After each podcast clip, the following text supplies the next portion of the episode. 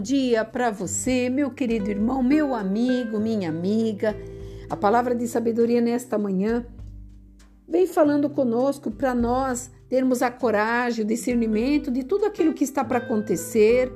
Nós estamos vendo que tudo está em aflição, muitas vezes nós olhamos para a situação à nossa volta e toda a tendência nossa é não acreditar, é não enxergar, mas o Senhor trabalha e ele faz o melhor para mim e para você. E esta palavra hoje vem no livro de Joel, é, capítulo 2, versículo 21, dizendo assim: Não temas, ó terra, regozija-te e alegra-te, porque o Senhor faz grandes coisas. E aqui, quando ele, Joel trouxe essa palavra, ele trouxe para aquele povo que estava sem esperança.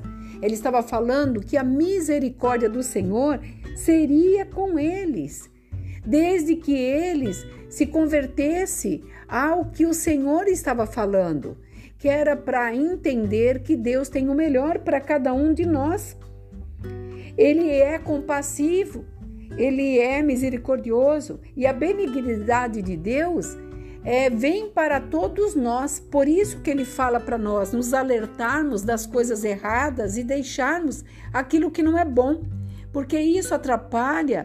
E sabe o que, que está fazendo com a nossa caminhada? Impedindo que você possa enxergar o novo. Então, quando ele nos promete que não é para nós temermos, é para acreditarmos. E quando ele fala regozija-te, em alegria, ele está dizendo: sabe o que é um regozijo? É saber o que você está vivendo, é entender que você muitas vezes não está vendo, mas acredita que vai acontecer.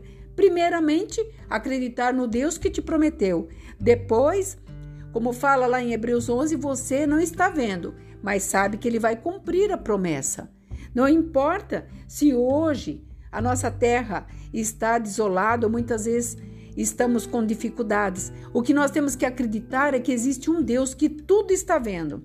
O que você está fazendo, o que você está deixando de fazer, aquele que você não está socorrendo, Deus, ele dos céus, ele olha todas as coisas.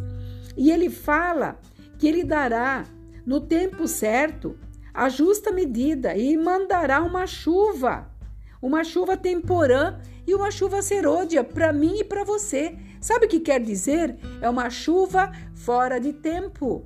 Então, o tempo é dele, a chuva é dele, nós somos dele, a terra é dele.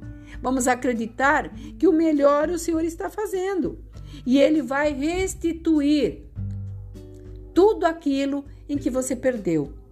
Se você perdeu, se eu perdi, nós temos que aprender alguma coisa com tudo isso, porque nada que Deus faz é em vão mas é o ensinamento e aos meios, e dentro dos meios que ele nos traz.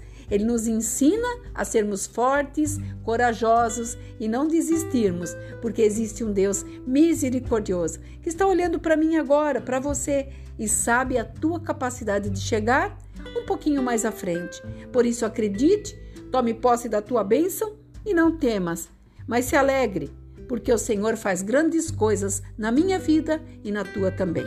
Aqui é a pastora Marina da Igreja Apostólica Remanescente de Cristo. Que possamos entender o que o Senhor está falando conosco e tomar posse da nossa bênção.